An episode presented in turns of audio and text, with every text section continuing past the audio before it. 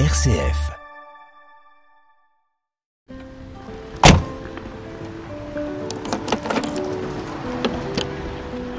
Notre reportage nous emmène d'abord dans le centre-ville historique de la ville de Romans-sur-Isère. On est place Maurice Fort. Nous avons rendez-vous au bar-restaurant Le Magma Terra. C'est un restaurant bistronomique organisé en SCOP, en société coopérative de production. Elle appartient aux salariés et c'est ensemble, de manière démocratique, qu'ils décident de leurs conditions de travail. On t'a dit qu'il y avait de la belle musique à l'intérieur. Merci. Et en plus, ça sent bon. Ah bah là c'est. Il y a un qui fait les prépas donc les après Eh bien, je m'appelle Félix Liori. Actuellement, je suis euh, chef cuisinier euh, au restaurant Magma Terra. Et en parallèle de ça, je monte un projet de bar-restaurant en coopérative à Cré dans la Drôme. Quelle était euh, la promesse de ce lieu quand le projet a démarré il y a deux ans? La promesse, c'était d'être un lieu pour les Romanais et d'être un lieu qui soit convivial, qui soit vivant et qui promette de faire du local de A à Z, mettre en avant aussi les producteurs bio et de montrer aussi via le modèle d'entreprise, donc la coopérative, de montrer qu'il y avait moyen de faire de la restauration en supprimant euh, la violence inhérente à ce milieu-là. Qu'est-ce que ça veut dire? C'est-à-dire que moi je suis un pur produit de la restauration, ça fait 15 ans que je fais de la restauration, que je fais quasiment que ça. C'est un modèle qui exploite les salariés en permanence la plupart des heures sup sont pas payées ou l'entièreté n'est pas payée. On ne décide pas de nos, plannings. On travaille beaucoup en coupure. Donc ça veut dire travailler le midi, partir en pause, revenir travailler le soir jusqu'à tard. C'est des métiers qui sont extrêmement physiques. C'est des métiers où il y a beaucoup de stress. Alors le fait de travailler en coopérative, ça n'enlève pas le fait que ce soit dur et ça n'enlève pas le stress qui est inhérent à un service. Par contre, ça fait qu'on peut décider ensemble de ne pas faire de coupures ou de limiter le plus possible les coupures. On décide de se payer toutes nos heures sup. On décide que on ne se parle pas mal, que si jamais il y a des tensions, on les règle et il n'y a pas de hiérarchie, donc il n'y a pas le chef qui crie sur, sur les cuisiniers et qui a toujours raison. Et ça fait qu'on décide de comment est-ce qu'on veut organiser les congés, on décide de comment est-ce qu'on veut organiser le planning, on décide de dire là, porter les fûts de bière, c'est extrêmement lourd pour moi tout seul, donc j'aimerais bien qu'on trouve un, moment toute l'équipe fait ça pour bah, pas que je me casse le dos. Et donc en fait, vu qu'on est maître de chacun des aspects de notre travail, à partir de là, euh, du coup, ça vient automatiquement faire disparaître une partie de la violence en fait, parce que du coup, eh bien, il n'y a plus de rapport de force. Et c'est surtout les rapports de force qui sont difficiles euh, dans nos métiers. Économiquement, est-ce que euh, c'est rentable? Alors, l'exemple du Magmatera est peut-être pas le plus pertinent parce que le Magmatera, c'est une entreprise qui a à peine deux ans, mais les autres entreprises qui font partie du groupement, elles sont des entreprises qui sont plutôt, qui ont été plutôt florissantes, mais qui se sont, comme toutes les entreprises, mangé le Covid, et là, qui pour le coup les a un petit peu mises en danger. Mais il s'avère que oui, oui, c'est un modèle qui est économiquement plutôt viable. Et en plus de ça, on a aussi une manière de redistribution des bénéfices quand les entreprises font des bénéfices qui est euh, extrêmement juste dans le sens où si l'entreprise fait des bénéfices, il y a une moitié de ces bénéfices qui est mis en réserve pour euh, sécuriser et solidifier l'entreprise. Et en gros, la moitié qui reste, elle est divisée entre les salariés. Elle est divisée entre les salariés pas en fonction du nombre de parts qu'ils possèdent au capital, mais non, du nombre d'heures qu'ils ont travaillé dans l'année. Donc ce qui veut dire que même quelqu'un qui aura fait euh, un CDD de deux mois, eh ben, aura un intéressement sur le bénéfice peu importe si cette personne a du capital ou pas dans l'entreprise. C'est ça aussi qui fait la différence et qui fait que des salaires qui peut-être mensuellement peuvent être pas extrêmement intéressants ou en tout cas pas énormes se retrouvent à les années bénéficiaires à devenir assez intéressants avec les primes qu'il y a derrière. Pour ses épluchures et restes alimentaires, le Magma Terra fait appel à Rovalter, une autre société coopérative en Drôme, une à deux fois par semaine, à vélo notamment. Les entrepreneurs collectent les biodéchets dans les restaurants, hôpitaux, cantines pour les composter. On va suivre ces biodéchets direction Valence, avenue de Marseille et l'entrepôt de Rovalter. Bonjour Pardon. vélo électrique Oui, et après je me suis dit, je suis déjà suffisamment en retard. Excusez-moi. Enchanté. Enchanté, Caroline. Simon. Enchanté. Et vous alliez partir collecter, et merci beaucoup parce que à cause de nous, vous allez être un petit peu en retard. Mais vous avez euh, votre. Euh, comment on dit Entre le vélo et les remorques. Hein. C'est un, un, porteur, voilà, vélo porteur, qui nous permet ben, voilà, de répondre aux, aux besoins, euh, de rentrer dans les centres-villes donc euh, il nous permet d'emporter entre 250 à 300 kg de biodéchets. Puis euh, voilà, de couvrir bah, différents clients cet après-midi sur Valence euh, Centre, euh, de la collecte de. On a du restaurant, on va avoir bah, du, de Crous notamment, voilà, tout un type de, de clients. Donc là, vous partez, vous avez des. On a différents contenants en fait. On a là sur le vélo, on aura trois types de contenants. On aura des contenants de 28 litres, des seaux de 35 litres et des plus gros contenants de 60 litres. Voilà. Donc là, moi, je vais arriver sur site, il y aura des contenants pleins et je dépose un contenant vide pour qu'ils puissent assurer euh, les prochains jours. Donc on fait en général deux collectes par semaine par client. Voilà, les bacs sont désinfectés, on va aussi les récupérer, les peser. On a une petite balance sur place. Et puis on a un petit logiciel aussi sur notre téléphone portable pour permettre de suivre euh, eh ben, le nombre de contenants euh, récupérés ce jour et la traçabilité quand on arrive au local. Et, on va voir toute cette activité avec vous, Frédéric, dans un instant. On va vous vous laisser partir. Peut-être une dernière chose, pourquoi selon vous ça a du sens pour vous de faire ce boulot? C'est une vaste question, mais je vais, être, euh, je vais être très simple. Je pense que voilà, on a tous quelque part euh, des enjeux, on les connaît, voilà, les, problématiques environnementales. Et euh, moi, si je veux parler de voilà, un petit peu de, mes collègues et moi, c'est vraiment l'engagement environnemental qui prime. Voilà, on a la chance de faire un métier quand même qui a beaucoup de sens, beaucoup de valeur. Et aussi de répondre à, un enjeu du territoire, ça, ça semble, ça semble important, voilà, de s'ancrer là. Et puis de répondre aux enjeux de demain, voilà, à tous les, enjeux qu'on connaît par rapport à ça un petit peu voilà, les, passants de, notre passage. Bon allez, on vous laisse filer. Allez, passez une bonne journée. Bonne route, merci beaucoup. Aujourd'hui, 10% de la collecte de ces biodéchets se fait à vélo, un moyen de réduire les coûts pour l'entreprise et qui permet, malgré l'augmentation du prix du carburant, de ne pas augmenter les prix. Bonjour, donc moi c'est euh, Frédéric Schir, je suis euh, cofondateur de Rovalter, on a monté la structure en 2019 euh, avec Jean-Philippe Nogier. Euh, je suis ingénieur génie civil de formation. Merci beaucoup de nous accueillir. On est dans votre local. Euh, dites-nous un peu euh, à quoi ça ressemble, qu'est-ce qui s'y passe? Alors là, on est sur un local qui fait de mémoire 500 mètres carrés. On va retrouver donc sur le fond de notre rectangle un manergo, donc c'est un outil qui va permettre de vider les poubelles, qui va les vider dans un tapis roulant. Là, on va avoir un, opérateur qui va être là à faire du surtri, vérifier la qualité des biodéchets. On va retirer les pots de yaourt, on va vérifier les films plastiques, les couverts, tout ce qui peut traîner. Et euh, tout ce qui est biodéchets, donc euh, va après terminer dans une benne et euh, sera mélangé avec de la fine de criblage pour partir derrière au champ. Après, au milieu du hangar, on va se retrouver avec toute une zone de nettoyage. Une fois que les contenants vont être vidés, ils vont être karchérisés. Euh, là d'ailleurs on entend euh, le bruit de fond du, du. Et après, sur l'avant, on va avoir une zone de désinfection et de stockage. Donc là, tous les contenants vont être désinfectés euh, par un produit non rémanent, donc qui ne reste pas et qui ne va pas polluer après la matière, mais qui va permettre d'avoir comme ça une, quelque chose de propre et euh, de là, euh, ça va être rechargé soit dans nos vélos, soit dans nos camions pour repartir chez nos clients. Et comme ça, nos clients ont quelque chose de propre, ils n'ont pas à s'occuper de la partie nettoyage, c'est nous qui la prenons en charge. Vous êtes combien aujourd'hui à travailler pour Rovalter Aujourd'hui, on est 6. Donc euh, Rovalter, c'est une SCOP, une société coopérative et participative. Et on est 6 salariés, dont 4 salariés associés. Et vous avez combien de clients? Aujourd'hui, on a une centaine de clients. On varie entre 55 et 57 tonnes de biodéchets collectés par mois. Est-ce qu'on peut aller voir? On a le droit de s'avancer? Il y a du pain, des pâtes, euh, du céleri, des, olives, vraiment euh, plein de biodéchets, hein, des cornichons. Vous, quand vous voyez ça, qu'est-ce que vous voyez?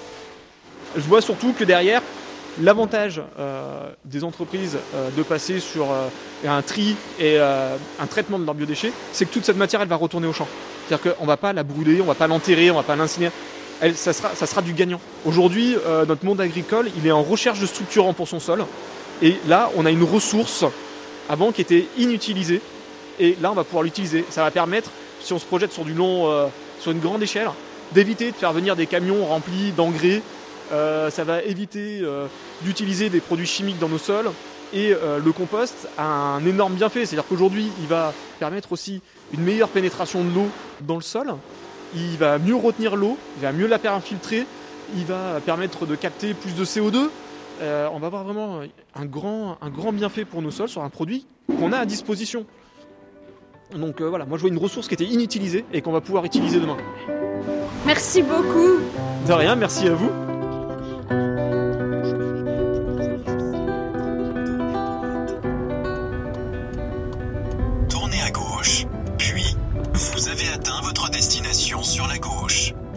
Un des fondements de l'économie sociale et solidaire, c'est l'utilité sociale des structures. Dans le département, la ville de Livron-sur-Drôme a été sélectionnée pour intégrer l'expérimentation Territoire zéro chômeur de longue durée. Le principe, créer des activités non concurrentielles et qui emploient des personnes privées d'emploi. L'allocation chômage est alors réorientée en salaire. À Livron, ce sont ainsi une cinquantaine d'emplois en CDI qui ont été créés. Bonjour. Ah, c'est la radio. Bonjour. Bonjour. Ah bah tiens, de l'atelier réparation. Alors moi c'est Damien. Voilà, je suis euh, ici responsable un peu de, de l'électricité, tout ce qui est électrique. Ma collègue Isabelle, elle, elle fait tout ce qui est électronique, vu qu'elle a passé des, une formation là-dessus. Puis je, je réparais une, une glacière, voilà, une glacière électrique et euh, d'auto. Mais c'est souvent pas grand-chose. C'est une histoire de fusibles, c'est une histoire de petits fusibles. C'est des coûts minimes. C'est des coûts minimes, mais on peut, je le redis, remettre sur le marché des, des, choses qui sont quand même encore euh, bonnes pour très longtemps. Et ça, c'est la volonté un petit peu aussi du, du commerce actuel, hein, de la consommation. Dès que ça marche plus, on change tout de suite. Et bon, ben voilà, alors qu'on peut réparer et faire profiter surtout à des personnes qui, ont, qui sont en difficulté et avoir des prix qui sont des, les plus raisonnables possibles. Vous vous sentez bien ici? Très bien. Mais c'est vrai qu'on est bien ici euh, pour ça, euh, avoir euh, la chance, parce qu'on a tous eu nos soucis de, ben, déjà de, de, de chômeurs de longue durée. Euh, c'est pas facile. Des gens à 57 ans comme moi, qui, ben, pour retrouver du travail, c'est pas facile non plus. Euh, donc, euh, d'avoir cette chance de, travailler dans un système comme ça, dans ce projet-là, c'est surtout ce projet qui est magnifique aussi. On a, on a quand même euh, de la chance de travailler là. C'est de la chance et puis pouvoir apporter notre expérience surtout. Il y a des jeunes qui sont beaucoup plus, qui sont carrément jeunes ici, hein, bon, mais avec qui on partage et surtout qu'on partage notre expérience. Commencer par euh, le rayon culture, si vous voulez. Je m'appelle Adriana, j'ai 24 ans et je travaille euh, du coup à, à l'astucerie euh, à Val-Emploi. Donc c'est un super lieu euh, de recyclage, on va dire en quelque sorte, pour donner une seconde vie, où il y a pas mal de livres, il y a pas mal de DVD, de CD. Et après, il y a d'autres rayons aussi, comme euh, ben, jouets qu'on va voir. Des livres, des jouets, il y a des jouets bébés, il y a des poupées, Oui. il y a des casques de vélo, Oui. beaucoup. Ouais, parce que sur le, sur le côté, on a aussi le côté euh, sport et loisirs, où bah, il y a des rollers, il y a tout pour le camping par exemple, il y a des raquettes, enfin un peu tout ce qui touche au sport. Et euh, je trouve ça génial vraiment qu'on puisse euh, ben, pouvoir faire du sport à petit budget, on va dire, avec des trucs qui marchent très très bien. Je trouve ça vachement intéressant de se dire que bah, bah, tout ce qui est là ne va, bah, ne va pas partir à la poubelle et être jeté. Euh, pareil pour le textile, ne va pas finir euh, je ne sais où dans la nature. Donc ça, c'est génial quoi. Et vous, du coup, c'est en, en accord aussi avec vos valeurs euh, personnelles, Oui. ce que vous faites au quotidien. Oui, oui. Bah, d'ailleurs, je suis habillée entièrement à l'astucerie aujourd'hui. entièrement. Euh, J'évite euh, grandement d'acheter des, bah, des choses de première main quand je peux. C'est quand même mieux de, de la seconde main. Et en plus, euh, par exemple, dans la vaisselle, on avait quand même plus de savoir-faire à l'époque qu'aujourd'hui, j'ai l'impression. Donc, euh, donc c'est toujours plus intéressant. Donc Romain Delors, co-directeur de Val d'Emploi. Aujourd'hui, on est 53 salariés à, à Val d'Emploi, sachant qu'effectivement, on a aussi un principe de base qui est le temps choisi en fonction des contraintes et des, volontés de chacun. Et donc, ça représente aujourd'hui 42 ETP, équivalent temps plein, pour 53 salariés. Énorme, finalement, ça a grandi très vite aussi. Tout à fait, on a commencé déjà à 32, euh, à travers différentes vagues d'intégration, euh, on est arrivé jusqu'à 53 salariés et on a vocation sur trois ans à atteindre plus de 80 salariés et donc ça sous-entend un développement d'activités euh, pléthore et c'est aussi toute la richesse de notre euh, construction commune et notre chemin. On est une start-up de territoire, euh, on rejoint ces modèles de croissance mais avec des valeurs et une vision différente.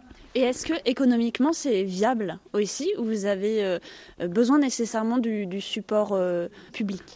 Par définition, comme on s'inscrit dans le cadre de Territoire Zéro Chômeur, c'est avant tout une relocalisation des, des financements. Et donc à ce titre-là, bien sûr qu'on a, on est porté avant tout par le ministère du Travail, qui finance en partie les postes des salariés. Mais c'est le principe de pouvoir dire que bah, c'est plus pertinent de donner cette énergie et ces moyens financiers euh, pour permettre à des gens de travailler plutôt que d'avoir ces moyens financiers pour que les gens finalement restent dans un système où malheureusement ils n'ont pas accès à, un emploi et, euh, et l'économie générale qui est générée à l'échelle d'un territoire par rapport aux impacts sociaux, euh, humains, de liens sociaux, de richesses que ça génère. Et donc, parce que en gérant une entreprise comme ça, on gère aussi énormément de TVA, de nouvelles. Voilà, on fait travailler plein d'entreprises avec nous autour et ainsi de suite. Et donc, la balance globale, elle est plus que positive, humainement et économiquement.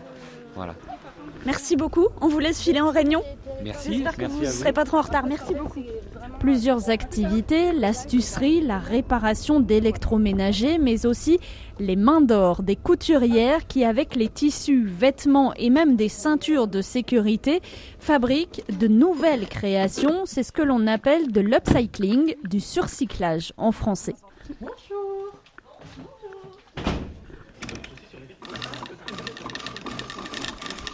Alors moi c'est Sandra, voilà, je suis en train de faire une sacoche pour ordinateur.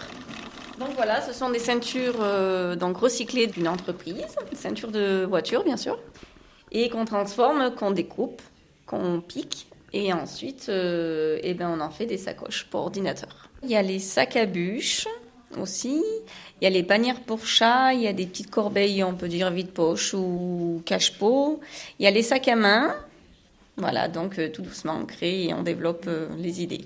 Ces ceintures, elles viennent aussi de Livron parce qu'elles viennent de l'entreprise GPA, juste euh, à quelques centaines de mètres d'ici en fait. Oui, c'est ça. GPA, c'est une grande euh, casse auto, on peut dire, qui Oui, recycle. c'est ça, la, la plus grande casse euh, de la région. Mm. Vous, vous êtes couturière de métier? Alors non, je suis pas couturière de métier. J'ai appris tout doucement par plaisir, euh, par passion, avec des tutos, euh, tout doucement euh, chez moi. Moi, j'ai travaillé 17 ans en grande surface. Et puis, ben, j'ai eu envie de passer à autre chose. Et puis, je suis restée ben, un peu plus d'un an au chômage. Et puis, j'ai su qu'il y avait ce projet, donc ça m'intéressait. Donc, euh, voilà. Moi, j'adore, donc euh, c'est un réel plaisir. Bon, bah, tout à l'heure. À. L'économie sociale et solidaire revêt différentes formes. On reste à Livron-sur-Drôme. Nous allons désormais à la découverte de la conserverie mobile et solidaire. C'est un camion dans lequel on découpe et on cuisine des légumes invendus pour en faire des conserves. Et l'idée de l'association est aussi d'aller notamment dans les quartiers populaires pour proposer des ateliers cuisine.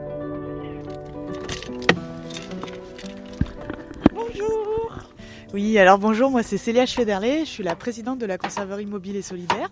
Bonjour, alors moi c'est Alexia Simon et je suis surtout sur la partie transformation euh, alimentaire euh, du coup au sein du camion. Donc là, c'est du chou ce matin. Exactement, on va préparer euh, une embeurrée de choux. Du coup, la conserverie mobile, c'est une initiative des maisons de quartier de Romans-sur-Isère qui a tellement bien fonctionné que euh, les maisons de quartier ont souhaité euh, s'en séparer pour la professionnaliser en quelque sorte. Du coup, c'est devenu une coopérative en juin 2021. Et euh, depuis, il y a eu deux équipes qui sont passées. Nous, on est la deuxième euh, mouture. Et puis, ça a toujours été l'idée de limiter le gaspillage alimentaire et euh, favoriser un peu le lien social. Voilà. Est-ce qu'on peut visiter ce camion? On a le droit ou pas? Bien sûr. Vous avez, alors c'est optimisé. Hein. Au fond, l'autoclave, qui est l'outil qu'on utilise pour euh, stériliser les bocaux, c'est un outil sous pression. Euh, ensuite, là, vous avez la partie cuisson, euh, la partie lavage euh, avec le lavabo. Et ensuite, là, il y a toute la zone de travail euh, où on prépare et où on met en bocal euh, une fois la préparation terminée. Donc ça, c'est Du houmous de betterave, du coup, qui a été fabriqué euh, il y a 3-4 mois maintenant. Et là, on est sur une soupe de courges faite avec le CCAS de Bourg-les-Valences suite à des surplus de courges de leur jardin partagé. Est-ce que vous savez combien de, de kilos de légumes, de fruits vous avez pu sauver de la poubelle depuis l'existence? Alors c'est difficile à, à évaluer, mais euh, si on compte euh, aussi l'impact des animations et puis ce qu'on fait au camion, on a estimé à une tonne par an pour l'instant euh, d'éviter le gaspillage des fruits et légumes qu'on a transformés. Voilà. Mais l'idée c'est d'aller euh, toujours plus loin. Et là nous on a repris euh, la nouvelle équipe l'année dernière, donc on va avoir les premiers chiffres de ce qu'on a fait cette année euh, en fin d'année quoi. Et les animations, est-ce que vous pouvez nous dire comment ça se passe? C'est des groupes de combien? Avec qui? Et quelle est l'ambiance? Ça marche. Ah bah alors du coup, les animations, en général, on vient à deux animateurs et puis on accueille euh, entre 15 et 20 personnes au maximum. Euh, on va commencer par éplucher les fruits. Enfin, on va faire vraiment toutes les étapes comme si on était au camion, mais euh, dans, au sein du centre social. Et puis, euh, c'est un énorme moment d'échange où les gens, ils se connaissent pas forcément. Et puis, à la fin, ils finissent par euh, être comme des voisins qui se connaissent très bien. Et puis, ils repartent avec leur production. Donc, ça aussi, c'est super valorisant. Et des techniques qu'ils pourront réutiliser chez eux par la suite, assez simples à mettre en œuvre, quoi. Pour moi, redonner le pouvoir aux gens de s'alimenter correctement, euh, ça fait vraiment partie euh, eh ben, des choses sur lesquelles il faut travailler actuellement et puis leur montrer surtout que c'est pas impossible et c'est pas si compliqué et surtout pas si cher quoi. Oui, pas si cher. euh, le nombre de fois où j'ai remarqué que la salade était 30 centimes plus chère euh, dans un supermarché que chez son producteur. Ça, ça prouve bien que manger local ou en tout cas faire marcher des acteurs locaux, ça revient pas forcément plus cher. Et en plus de ça, souvent, ces producteurs-là vont avoir tendance à, à proposer aussi des, des légumes ou des fruits que malheureusement les magasins leur refusent parce que les carottes sont pas droites, c'est trop gros, c'est hors gabarit. Et du coup, euh, là aussi, ça a un vrai impact euh, bah, sur son porte-monnaie, mais aussi sur tout ce qui est environnemental, comme le disait Célia. Quoi. Euh, c'est que c'est, on est dans les sujets du moment. Quoi. Merci beaucoup. Mais de rien. Merci. Merci. Pour financer ces structures, une autre coopérative est précieuse. Son nom, Village Vivant. Elle achète des locaux, les rénove et y installe des activités à fort impact social. Et elle peut le faire grâce à l'épargne, votre épargne solidaire. Avec Village Vivant, des commerces ruraux ont ainsi pu renaître. On prend la direction de Comblaval et du col de la Machine. On est en plein cœur du Vercors. Là-bas, l'ancien hôtel a été repris en coopérative, toute l'année.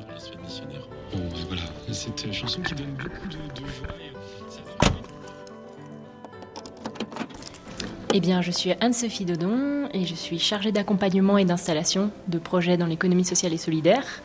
Accompagnement et installation, puisque euh, le métier de village vivant, c'est euh, de faciliter l'installation de projets collectifs et vivants dans les territoires ruraux.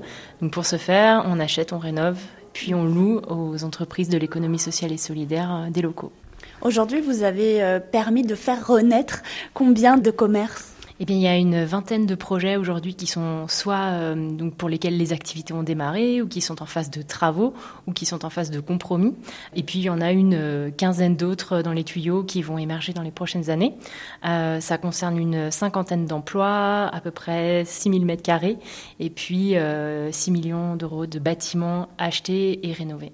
Et vous nous avez donné rendez-vous ici, plein cœur du, du Vercors, en haut du col de la Machine. Dans quel lieu nous sommes? Nous sommes à l'hostel Quartier Libre. Et avec Les co-gérants, en l'occurrence. Euh, bonjour, donc moi je suis Karen Chambourg. Olivier, euh, je suis co-gérant fondateur avec Karen de, de la Scope Quartier Libre. On est euh, 8 à l'année et on monte jusqu'à 10-12 personnes l'été.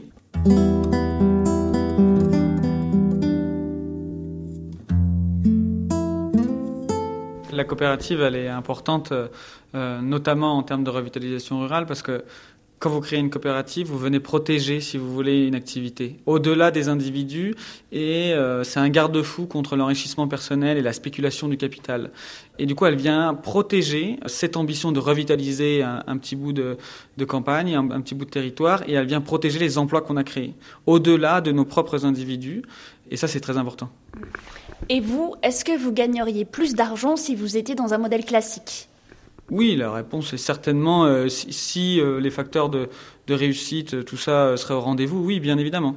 Il y aurait un enrichissement pécunier plus important. Et ça vous intéresse? Bien, aujourd'hui, en fait, euh, il y a d'autres choses qui amènent du bien-être. Il y a le sens au travail, euh, il y a euh, se lever le matin et retrouver une équipe, il y a l'amour du milieu rural et de la nature, il y a la fierté qu'on peut avoir de, proposer des produits bio et locaux au quotidien et qui ne se mesurent pas forcément de manière pécuniaire. Clairement pas. Je pense néanmoins qu'aujourd'hui, il y a un- une importance à montrer que justement euh, le monde de l'ESS néanmoins est en capacité euh, d'être viable et c'est ce vers quoi on essaye d'aller euh, aujourd'hui et qu'en fait on peut aussi essayer de mettre en place des valeurs dans un modèle économique qui permet de vivre et que les deux ne sont pas incompatibles. Et pour rajouter euh, ce que et compléter ce qu'Olivier disait, chez Village Vivant, on a voté il y a maintenant trois ans euh, le non-versement de dividendes, Euh, c'est-à-dire que l'intégralité de bénéfices qui pourraient être effectués sont reversés en réserve et ça favorise vraiment la stabilité et la pérennité de nos coopératives. Des femmes et des hommes qui acceptent souvent de gagner moins d'argent pour eux-mêmes, mais qui trouvent du sens, notamment dans la gestion horizontale de leur activité. Face aux défis actuels d'inégalité, de réchauffement climatique, de démocratie, les valeurs portées par l'ESS et qu'on retrouve depuis toujours d'ailleurs dans notre société ont plus que jamais leur place. L'entraide, la mise en commun, le partage d'idées et de ressources.